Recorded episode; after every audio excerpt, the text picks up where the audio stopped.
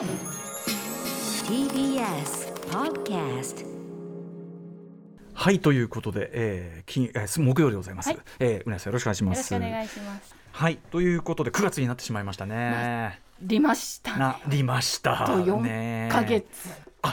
そうか。なんか折り返しみたいに思ってるけど年で言ったらもう4ヶ月なんですよそうねなんですよ。なんだかなっていうね、まあ、こんな話は皆さんあちこちでされてるとは思いますが、はい。まあ、9月になりましたからね、えー東京、今日は割と気温が高めで、えー最高気温、赤坂も32度、ねあのー台風も近づいてて、うん。特にあの下の沖縄の方とか、ね。暴風域がちょっと風の強さが、うん。あのー危険なね、本当にあの数値という感じもしますんで、はい。あの皆さんあの、まあ、情報を早く知れてね、うんまあ、避難できるところ、早めにした方がいいかもしれませんね、安全を皆さん取ってください、はいということですね。えーそんな中ですね、まあ、9月ね、頭あのいつも毎年同じ話しててね、またその話かなんてね、思われるかもしれませんが、まあ、大事な話、何度でもしときたいというのがあるんで、木曜はちょっとね、愉快なオープニングトーク期待されている方もいるかもしれませんが、あのちょっと今日だけはですね、ちょっとあんまり愉快ではない話かはい、もしれませんが。しっかりとでも振り返らなきゃいけないうんことでもありますからね。ありがとうございます。大事な話をして、いえーいきたいと思います。始めましょう。アフターシックスジャンクション.9月1日木曜日時刻は今6時2分です。ラジオドッキの方もラジコドッキの方もこんばんは。こんばんは。TBS ラジオをキーステーションにお送りしているカルチャーキュレーションプログラムアフターシックスジャンクション通称アトロク。パーソナリティは私ラップグループライムスターのラッパー歌丸です。そして木曜パートナー TBS アナウンサーのうないりさです。ごめんなさい。あのね本当はあの愉快なお話も結構まあ後でしますけど、いっぱいあるんですよ。はい。あのーロッキー4の最終編再編集版、はい。リバイバル版が今劇場で公開されてて、あのーそれがどう変わってたの？まああのムービーウォッチ面でガチャも入って一回当たったんですけど外れちゃって、もうあのー多分来週以降なかなか入ることもないだろうから、うん先にあの会員ロッキー4ウォッチもやっとくべかと思って。はい、その感想もそんなのもあるし、あとはまあゲームのですね、ね。セインツローというねゲームオープンワールドゲームがありましてあのまあ私好みのねまあ好き放題いろいろできるやつなんですけども、はい。特にキャラメイクがすごく細かくできるということでね、えーキャラメイクというのは要するにそのキャラクターを自分のなんていうかな好みの形に作れるわけですが、えー私どのようなキャラクターでプレイしているのかそれに関しては番組の SNS をご覧ください。もうアップされたのかな？今上げてるかもしれませんね。本当にですねうん。歌丸さんのやはりその美術的センスっていうのを感じるような。一体何をやっているんだというね、はのがありますけど、まあ、ちょっとそんな楽しい話もあるんですが、えーちょっとやはりですね9月1日はどうしてもこんな話をしておきたい、はい。えーまあ、本日皆さんねあのご存知かと思いますが関東大震災から今年で99年というね、うん。年でございます1923年大正12年9月1日の11時58分に、えー主に南関東で大規模な地震災害が発生して本当に大きな被害が出ました、およそ190万人が被災し、えーおよそ 10, 10万5千人が死亡あるいは行方不明と、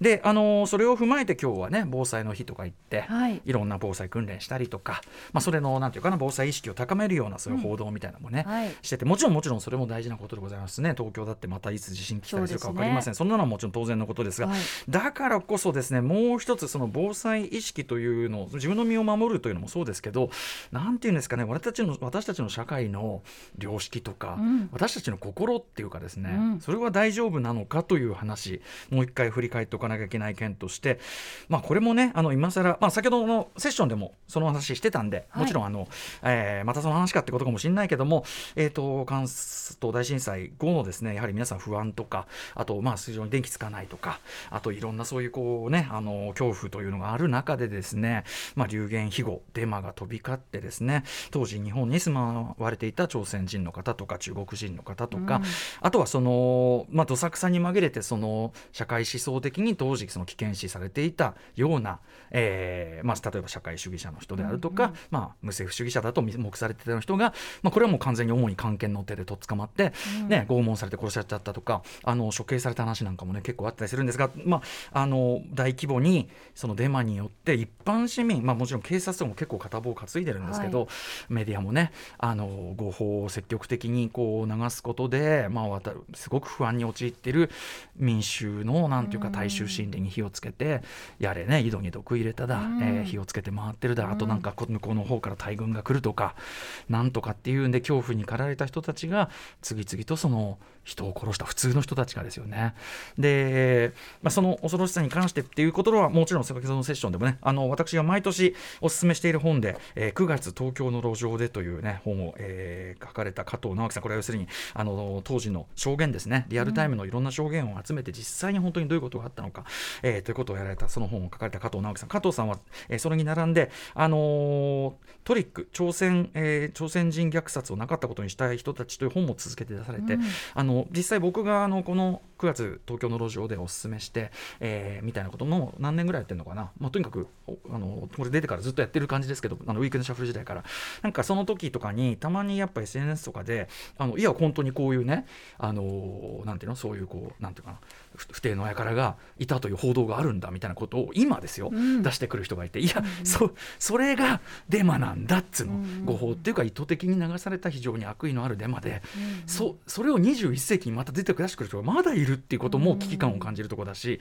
ということでその加藤さんはあのそういういわゆるなかった論ですね、もちろんその関東大震災の件だけじゃなくて分かんない。例えばそのホロコーストはなかった論とかなかった論っていっぱいあるじゃないですか、うんうんえー、それに対してそれがいかにそのなんていうかなある種のこう型を持ってですねそのなかった論を押し付けてくるか。でもそれに対して例えばね去年も僕私すごくこれ文句言いましたけど東京都知事がですよ小池都知事が、あのー、要するに朝鮮人の皆さん亡くなった方への追悼文というのを、まあ、都知事ずっと伝統的に出してきたんですけど、はい、うんと小池さんはなぜかもう明らかなはっきりした意思を感じますけど5年連続で出してないと、うん、えー、で去年言ってたのはなんかね諸説あるんでとか言って、うん、諸説ってなんだ？何？そなかったという説のことです、うん、そん。そんな説はないですから。あの本当にあの恐ろしいことが起こったしそれを原因に、まあ、東京の普段は善良な人たちがやってしまったというそのその現実があるのみでそこで諸説っていうことそのものはめちゃくちゃ暴力的なことなんですよね、僕に言わせれば。なのであの都知事という仮にも都知事という立場におかりおありの方がですねそんななんていうかもう本当暴力的と言っていいような発言をされるのは驚きですし怒りを禁じえないしそして東京オリンピックをよくまあそんな。スタンスでやったもんですよ、もう今もう東京オリンピックの次から次へとね、ね。とんだハリボテぶりがもう、はい、次からそんな中で、なんかこう、腹立たしいにも程があったみたいな。ね、なので、あのー、まあ、毎年その話してます。で、9月東京の路上ででもね、あの書かれてて、もこれも同じこと言ってますけど、もう繰り返し言いますけど、もちろんこれ、僕も含めて、お聞きの皆さんね、あの普段は善良に暮らしてますよ。あのもちろん暴力も振るわない、うん。うん、でもやっぱり人が恐怖とか、あと義憤みたいなのに駆られた時ってこう危ないんですよね、そのこの本にも出てきますけど、とっても理知的な、その紳士的な方が自分の日記に書かれてて、うんうん、えーなんか噂が流れてて朝鮮人の人が殺されてるらしい。かわいそうだなそんなわけはないだろう。って思ってた人が翌日にはどうやら本当らしいなと、うん、で街でこうやってわーって人がたかっててみんなで棒で叩いたりしてるから俺も一発殴ってやろうかと思って、うん、一旦行ってやったみたいな。でその翌日にはやっぱりあれ違ったよね冷静になったら、うん、みたいなことを言うっていう。でもなんかそれって人事に思えないっていうか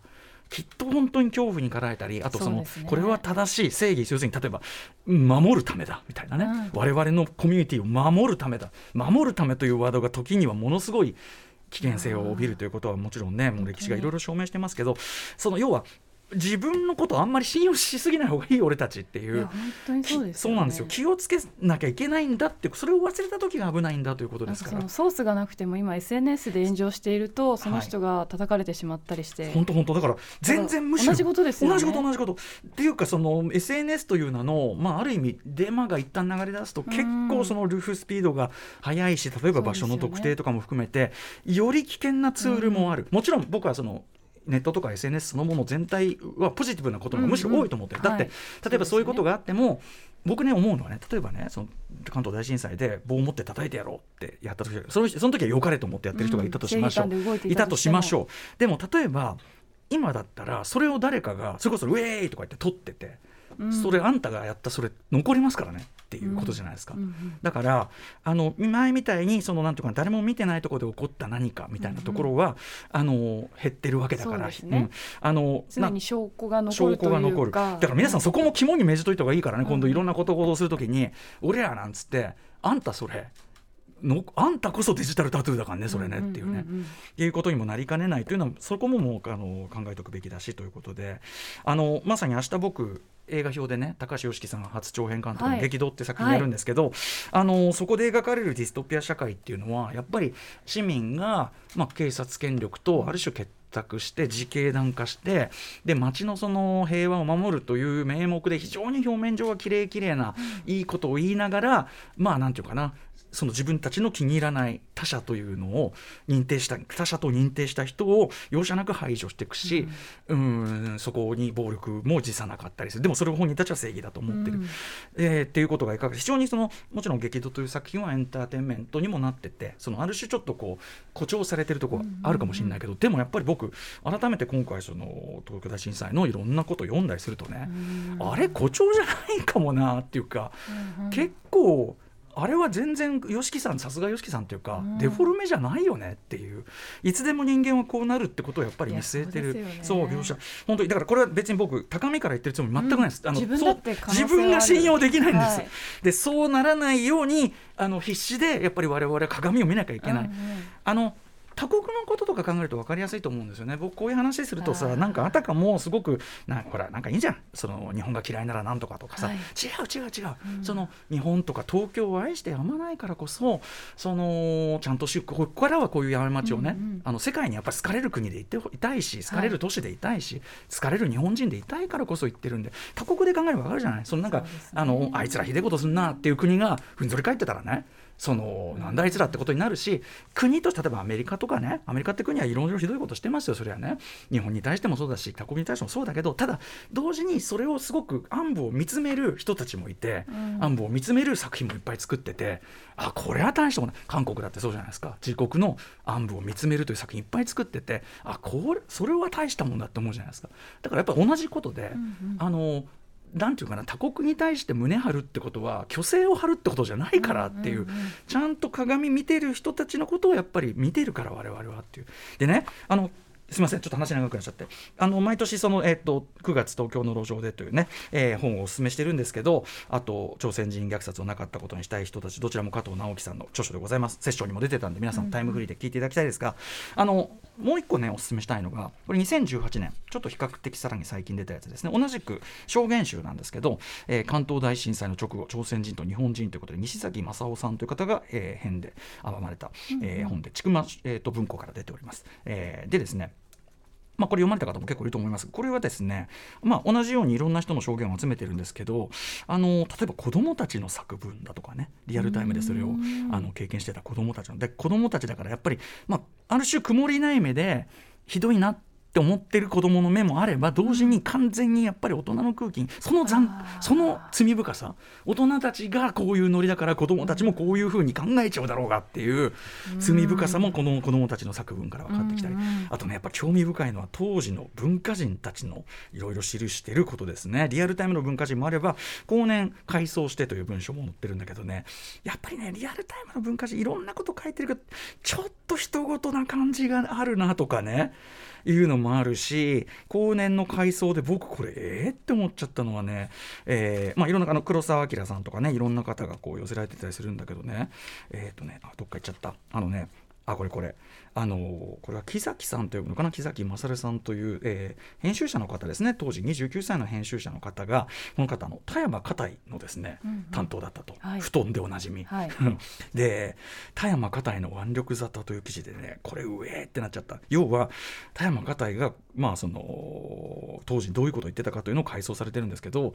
えー、君朝鮮人が井戸に毒を投げ込むというのは本当かねと、えー、家隊王は半信半疑らしい調子で私に尋ねたが、うん、私も自身も現場を目撃したわけではなかったので曖昧な返事をしておいた、うん、そこで、えー、片陽は言ったものである。昨夜夜景をしていた時近所をうろついていた朝鮮人が追われて僕の家の庭へ逃げ込んできて縁の下へ隠れてしまったんだ。僕はそいつを引き引きずり出してぶん殴ってやったよ、うん、もう田山片井なんか二度と読まないみたいな、うん、くっそ布団にやろうがこの野郎みたいな。もともと布団なのろくなもんじゃねえと思ってたけど、って思わざるを得ないような話とでも自分がじゃあ絶対そうならないって言えるのかっていうとその環境下に置かれた時にもらないからこそ自分の家の中だしねもちろんね、そうですよね。ちなみに田山がたいて俺さ今回知らなかったんだけど写真見たらものすごいごつい人なのね、だこの調子でいきり散らかしてたら怖いわみたいな。でもとにかくそうなんです。おっしゃる通り、だからそうそう僕さっきから何度も言いますけどあの自分だけがあん僕は大丈夫で皆さんに説教してるわけじゃなくて、この俺がまさに危ねえからだと。いう話をしております、私自身もそう思います、うん、本当にそう極限状態に追い詰められたこと一度もないからそうなった時に自分って本当に優しい自分でいられるのかなって、水がない、はい、食べ物がない、うん、明かりがない。怖い。やっぱ恐怖とかって、上の恐怖暴力の恐怖っつってね、本能に。正しい情報が入ってこない中で。そうそうそうそう、うん、で断片的なあれでそうらしいってなったらキーってなっちゃうのはまあなんか理解もできるから。ウクライナ戦争ですら現代ですら今そうなってるのに。全くおっしゃる通りです、うん、なのでだからでも俺たちは一回やらかしてるから、うんその一回やらかしてるという鏡は、まあ、もうあってはならないことだったけどもうこれを何か生かすということが唯一この件の救いでしょうから、逆に言えばこれを忘却するということはそうですねやっぱり本当になかったことにしてはいけない犯罪的なことだと思うんですね。小池さんには本当に暴政を促したいというか。うふほんなんかちょっと考えられないと僕は思ってますけど、はいえー、なので皆さん今日おすすめした3冊、うん、ぜひあの機会があればお読みください。9月東京の路上で。これ本当に名著です、えー、コロカラ株式会社というところが出てます。加藤直樹さん著、えー、あとトリック朝鮮人虐殺をなかったことにしたい人たち。これあのいろんなネット上に流布するあのデマとかそういうものをどういうふうに捉えていくかという、そういうあの今のこうなんかネットリテラシーとかね情報リテラシー全般のためにもなる本です、うん、えー、これもここからこから出版、えー、加藤直樹さん著です、えー、そして、えー、関東大震災の直後朝鮮人と日本人西崎正夫さんが編まれております、えー、こちら千曲文庫から出てます。これもおすすめなので、うん、ぜひあのそれぞれこうなんていうかなパートに分かれててそれぞれの手記が別個なんで別にどっから読んでもいいっていう本なんで、まあ、気軽にっていう言い方は向く本じゃないけど、うん、あのはいあのなんていうかな興味があるところからもちろん読み始めればよろしいかなと思ったりします。はい。すみませんね木曜は楽しい話がね胸なのに。なお話でも楽しい話をね、うん、未来英語を続けるためにもやっぱりということです。だって1923年の出来事って本当に今ギリギリ、うん、本当にあった事実を伝えていくにはギリギリの100年後になってしまう、ここから100年、うんうん、200年経ったら、本当にもう何が事実か分かんなくなっちゃう中で、ね、やっぱり。でなんかその、うん、諸説だなんて、うん、絶対に許しちゃいけないことなんで、うん、ありがとうございます。いえいえいえ大事なことだと私も思います、はい。えー、この後はしょうもない話もしょうもなくない話もしますけどそうですね。したいと思います、はい、ということでさまざまな面白を発見して紹介するカルチャーキュレーションプログラムアフターシックスジャンクション今夜のメニュー紹介ですこの後すぐカルチャートークはクトゥルーをはじめファンタジーや神話に詳しく指輪物語にも強いライターの森瀬亮さんが登場です、うん、いよいよ明日9月2日からドラマシリーズロードオブザリング力の指輪が Amazon プライムビデオで配信開始されるのを記念しまして、はい、その最速レビューとまだ予習が済んでいない人に向けた一夜漬けの秘宝を伝授してもらえるそうです。一夜漬けの秘宝なんてものが指輪物語に限ってあるのか？本当ですよね。1年かけてやっと間に合うみたいな話去年してたのに。ねえ。いやいやでもやっぱやっぱここは森下さんにお便り、はい、お伝えという一夜漬けさせていただきたい。はい。続いて7時からは日替わりでライブや DJ プレイをお送りする音楽コーナーライブダイレクト。今夜はこちらです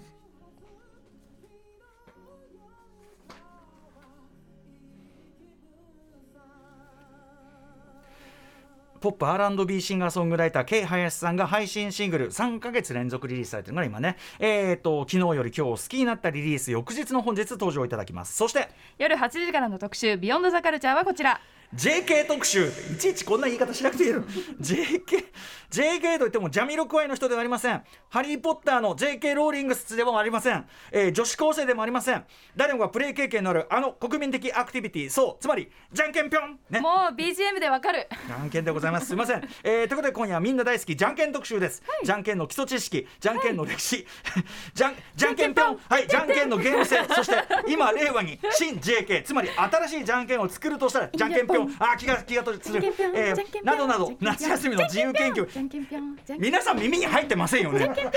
じゃんけん深掘り特集をお送りします。はいお話を伺うのはボードゲームメーカードロッセルマイヤーズ代表ゲームデザイナーの渡辺則明さんです番組ではリアルタイムの感想や質問ツッコミなどもお待ちしております。メールアドレスは歌丸アットマーク tbs.co.jp 歌丸アットマーク tbs.co.jp まで。採用された方には番組ステッカーを差し上げます。また番組では SNS を稼働しております。ツイッター LINE インスタグラム稼働しております。さらにツイッターにちょうど歌丸さんのセインツローのはい、あの私がは。はい、番組に向けて頑張るぞというね。頑張るぞという。投稿されたかな？よーしやるぞというね意気込みをね、はい。しているポーズが載っておりますので。今日もやったるぜと思います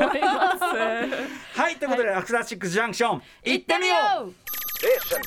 ！After Six Junction. はい、あのオープニングでね関東大震災から99年ということで、えーでまああのねえー流言飛語による、えー朝鮮人や彫刻グループの方のですね、はい。えー殺害というね本当にあのあってはならないこと振り返ろうよというねちゃんとみ直視しようという話をね、毎年させていただいて、えーそれに対してメールをいっぱいいただいてます。ありがとうございます。ありんごさん、えーオープニングの関東大震災から99年ということでしたが、えー9月東京の路上では去年お手丸さんがラジオで紹介していたのを聞いて1年前読むことができましたと、えー毎年歌丸さんがラジオで伝えてくれることとても大切なことだと思って拝聴していました。ありがとうございます、本当にね、えーとかですねあとね、えーこれ事前にいただいてたやつでキラキラ星さん、えー私は先日千葉県佐倉市にある国立歴史民族博物館に来ました。これ、あの清佐のあのあれですね。あー展示をやってたとこあの美術あれですね、はい。あの博物誌だっけ、えーあれをやったところですよね。そこで関東大震災に関する展示の中で映像上映がありました。そうここはねすごいちゃんとやってんの、はい。えー震災後どんなルフがあったのかどのように報道され広まっていったのかそして何が起こったのか映像自体がかなり古いものなのですが、当時のことを経験された方のインタビューも交えながら切実に語られ私の他に3人が腰を据えてその映像を見ていましたと。常設で上映されていますので行く機会がありましたらぜひ見てください。そうその清佐のあの博物誌かなあの、はい。あれの時企画展をにやってたとこはい企画展の時にそう、えー行った時にやっぱりすごくですねあの割いてでそのあのやっぱりメディアもねこれも TBS もそうですけど、はい。あのメディアがそこにいかに加担したか、えー貢献力がやっぱりいかにそのルフにとかもうなんなんなら暴力の行使に加担してたかということをきっちり抑えてて素晴らしい展示なんです。しかも。常設展常設でやってんの、うんでそうなんです。あのすごく見応えがある展示なんで、ここれをもう目当てに行ってもいいぐらいです、でねあの言いたかないけどだってそれに対してですね例えばあの、えー大江ん？大江戸博物館？ん、はい。大江戸博物館だよね。あの僕施設としてはすごい好きなんですよ。あの両国にあるやつ、はいはい。あの巨大なさ江戸博物館、その歴史がすごくこう俯瞰できる。めちゃくちゃ好きな施設だし素晴らしい施設だと思うんだけど残念ながらねその震災のことは書いてあるんだけどそのやっぱりこの痛ましいこの事件というかね、えー出来事に関してはその虐殺があったこととかは全く書いてないのね。それはだからそのやっぱり小池さんが全く触れないのとど触れるのと触れないのと同質のんなんか触れなくてなかったことにするみたいなのは江戸東京博物館、それはちょっとその東京という都市の在り方としておかしくないですかってその東京最大の負の歴史として見見そう見据えてるからこそ今は大丈夫だって言えるわけで見据えてない人がは怖いよ俺は正直。うん。なのでちょっとそこ聞いてる関係者の方いかがですか？みたいなね思いますよね。